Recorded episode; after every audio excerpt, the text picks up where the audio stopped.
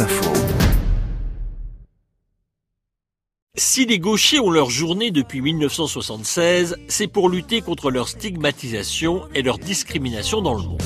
Gauche inadaptée dans cet endroit étrange. On estime tout d'abord qu'il y aurait à la naissance 25% de gauchers, mais que seulement 10 à 15% le resteraient ensuite. Dans le monde, cela représente 950 millions de personnes. Autre caractéristique, il y a plus de gauchers hommes que de gauchers femmes. Autre donnée non négligeable, les gauchers utiliseraient plus la partie droite de leur cerveau, celle où se loge la sensualité, alors que les droitiers utiliseraient eux la partie gauche liée à l'analyse.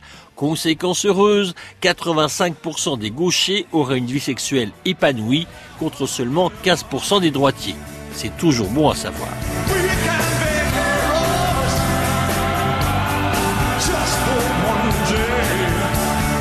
Bon à savoir aussi, on peut être gaucher et célèbre. Léonard de Vinci, Barack Obama, Paul McCartney, Jules César, Jimi Hendrix, Napoléon, Marilyn Monroe, David Bowie, tous étaient gauchers. Pourtant, être gaucher est souvent présenté comme étant un défaut. Il faut dire que dans la religion, la gauche est souvent associée au mal. C'est vrai chez les chrétiens, c'est vrai aussi chez les musulmans qui associent main gauche et impureté. Quand quelqu'un est de mauvaise humeur, on lui demande s'il ne s'est pas levé du pied gauche. Rouge avec mes encore.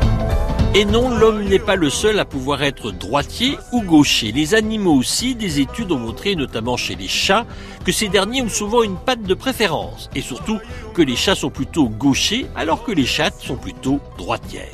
Pour le vérifier, c'est simple, il suffit de regarder quelle patte votre chat utilise en premier pour descendre par exemple un escalier. Il y a de fortes chances pour qu'il utilise toujours la même.